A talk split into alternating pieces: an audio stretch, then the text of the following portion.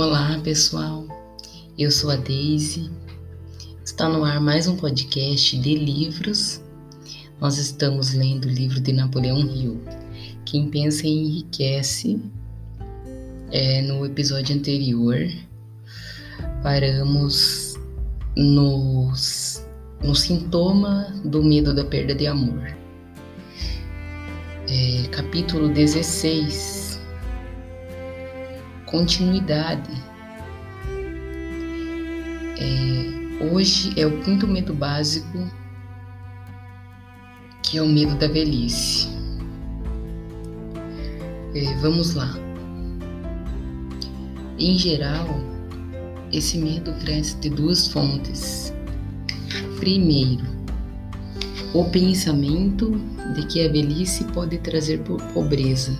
E, em segundo lugar, a preocupação que muitos têm em relação ao que pode esperá-los no além. A causa mais comum do medo da velhice está associada à possibilidade de pobreza. Asilo não é uma palavra bonita, é, provoca arrepios em cada pessoa que enfrenta a possibilidade de ter que passar os anos de declínio vivendo de alguma forma de caridade. É, a possibilidade de doença,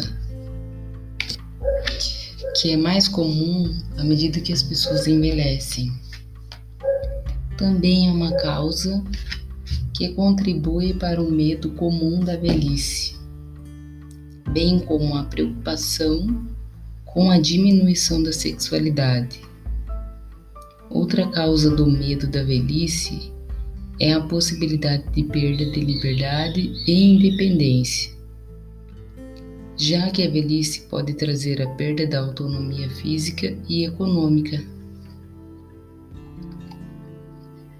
É, a possibilidade de doença, que é mais comum à medida que as pessoas envelhecem, também é uma causa que contribui para o medo comum da velhice, bem como a preocupação com a diminuição da sexualidade. É, outra causa do medo da velhice é a possibilidade de perda de liberdade e independência. Já que a velhice pode trazer a perda da autonomia física e econômica, Ah, sintomas do medo da velhice. E os sintomas mais comuns deste medo são falta de entusiasmo, é, tendência para desacelerar e desenvolver um complexo de inferioridade, acreditando erroneamente que você está declinando por causa da idade. Ah, o hábito de matar a iniciativa, a imaginação e a autossuficiência ao acreditar erroneamente que você é muito velho para ter essas qualidades. 2. Acanhamento na fala.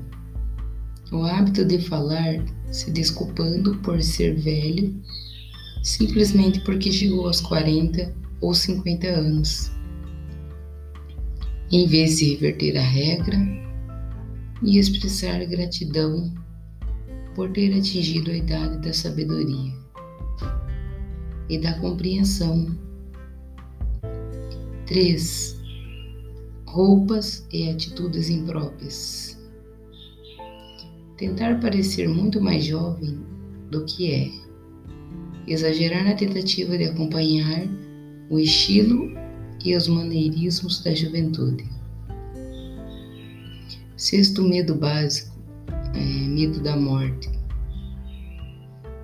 Para alguns, esse é o mais cruel de todos os medos básicos. A razão é óbvia. As terríveis dores do medo, associadas ao, ao pensamento da morte, podem ser imputadas ao fanatismo religioso, na maioria dos casos. Os chamados pagões têm menos medo da morte do que os mais civilizados. Por centenas de milhões de anos, repetimos as perguntas que ainda não foram respondidas. De onde veio e para onde estou indo? Nas eras mais obscuras do passado, os mais ardilosos e estatutos não demoravam a oferecer a resposta para essas perguntas por um preço. Entre na minha tenda, abrace minha fé, aceite meus dogmas e lhe darei o ingresso que vai garantir sua entrada no céu quando você morrer. Diz o líder religioso. Continue fora da minha tenda, diz o mesmo líder, e o diabo o levará para queimar pela eternidade. O pensamento do castigo eterno destrói o interesse pela vida e torna a felicidade impossível. Embora o líder religioso talvez não seja capaz de realmente fornecer um salvo-conduto para o céu ou mandá-lo para o inferno. A possibilidade deste último parece terrível. A ideia se apodera da imaginação de maneira tão realista que paralisa a razão e instala o medo da morte. O medo da morte não é tão comum agora como era no tempo em que não havia grandes faculdades e universidades. É, as pessoas da ciência direcionam o holofote da verdade para o mundo, e essa verdade vem libertando rapidamente homens e mulheres do medo terrível da morte. Os jovens que frequentam as faculdades e as universidades não são facilmente pressionados por fogo e enxofre. Graças ao conhecimento, os medos da era das trevas que dominavam a mente foram dissipados. O mundo inteiro é composto por apenas quatro coisas: tempo, espaço, energia e matéria. Na física elementar, aprendemos que nem a matéria, nem a energia, as únicas duas realidades conhecidas pelo homem, podem ser criadas ou destruídas. Tanto a matéria quanto a energia podem ser transformadas, mas nenhuma delas pode ser destruída. A vida é energia se nenhuma energia ou matéria pode ser destruída, é claro que a vida não pode ser destruída. A vida, como outras formas de energia, pode passar por vários processos de transição ou mudança, mas não pode ser destruída. A morte é mera transição. E se a morte não é mera mudança ou transição, então nada vem depois dela, exceto um longo, eterno e pacífico sono. E no sono não há nada a temer. Se você é capaz de aceitar a lógica disso, também pode destruir para sempre seu medo da morte. Sintomas do medo da morte. Ah, os sintomas gerais desse medo são: 1. Um, é o hábito de pensar sobre morrer, em vez de aproveitar a vida ao máximo. Isso geralmente é devido à falta de propósito ou à falta de uma ocupação adequada. Esse medo é mais prevalente entre os idosos, mas às vezes os mais jovens são vítimas dele. O maior de todos os remédios para o medo da morte é um desejo ardente de realização. apoiado por um serviço útil aos outros. Uma pessoa ocupada raramente tem tempo para pensar em morrer. Uma pessoa ocupada também acha a vida emocionante demais para se preocupar com a morte. 2. Às vezes o medo da morte está intimamente associado ao medo da pobreza. Quando a morte deixaria entes queridos na pobreza? 3. Em outros casos, o medo da morte é causado por doença e pela degradação da resistência física do corpo. 4. As causas mais comuns do medo da morte são doença, pobreza, falta de ocupação apropriada, decepção no amor, insanidade e fanatismo religioso. É, o desastre da preocupação e do pensamento destrutivo. A preocupação é um estado mental baseado no medo. Funciona lentamente, mas de maneira persistente. É insidioso e sutil. Passo a passo, penetra até paralisar a faculdade do raciocínio e destruir a autoconfiança e iniciativa.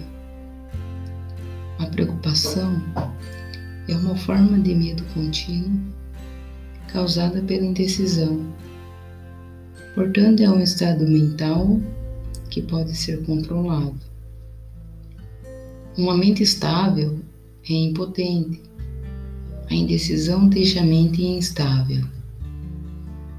A maioria dos indivíduos não tem força de vontade para chegar às decisões prontamente e sustentá-las depois de tomadas. Não nos preocupamos com as condições depois que tomamos a decisão de seguir uma linha de ação definida. Uma vez entrevistei um homem condenado à morte que seria eletrocutado duas horas depois. O condenado era o mais calmo dos oito homens que estavam no corredor da morte. Sua calma me levou a perguntar como era saber entraria na eternidade em pouco tempo. Com um sorriso confiante no rosto, ele disse: É bom, pense nisso. Irmão, meus problemas acabarão em breve. Não tive nada além de problemas durante toda a vida. Foi uma dificuldade conseguir comida e roupas. Em breve não precisarei dessas coisas. Me sinto bem desde que soube, com certeza, que vou morrer Decidi aceitar meu destino com boa disposição. Enquanto falava, ele devorou um jantar suficiente para três homens, comendo cada bocado da comida e aparentemente saboreando-a, como se nenhum desastre o aguardasse. A decisão deu a esse homem a resignação com seu destino. A decisão também pode impedir a aceitação de circunstâncias indesejadas. Com a indecisão, os seis medos básicos são traduzidos em um estado de preocupação. Alivia o medo da morte, tomando a decisão de aceitar a morte como um evento inevitável. Elimine o medo da velhice, tomando a decisão de aceitá-la como uma desvantagem, mas como uma grande bênção que traz consigo sabedoria. Autocontrole e compreensão. Domine o medo da perda do amor, tomando a decisão de seguir em frente sem amor, se necessário. Derrote o medo da crítica, tomando a decisão de não se preocupar com o que outras pessoas pensam, fazem ou dizem. Supere o medo da doença, tomando a decisão de esquecer os sintomas. E elimine o medo da pobreza, tomando a decisão de viver com qualquer riqueza que possa acumular sem se preocupar.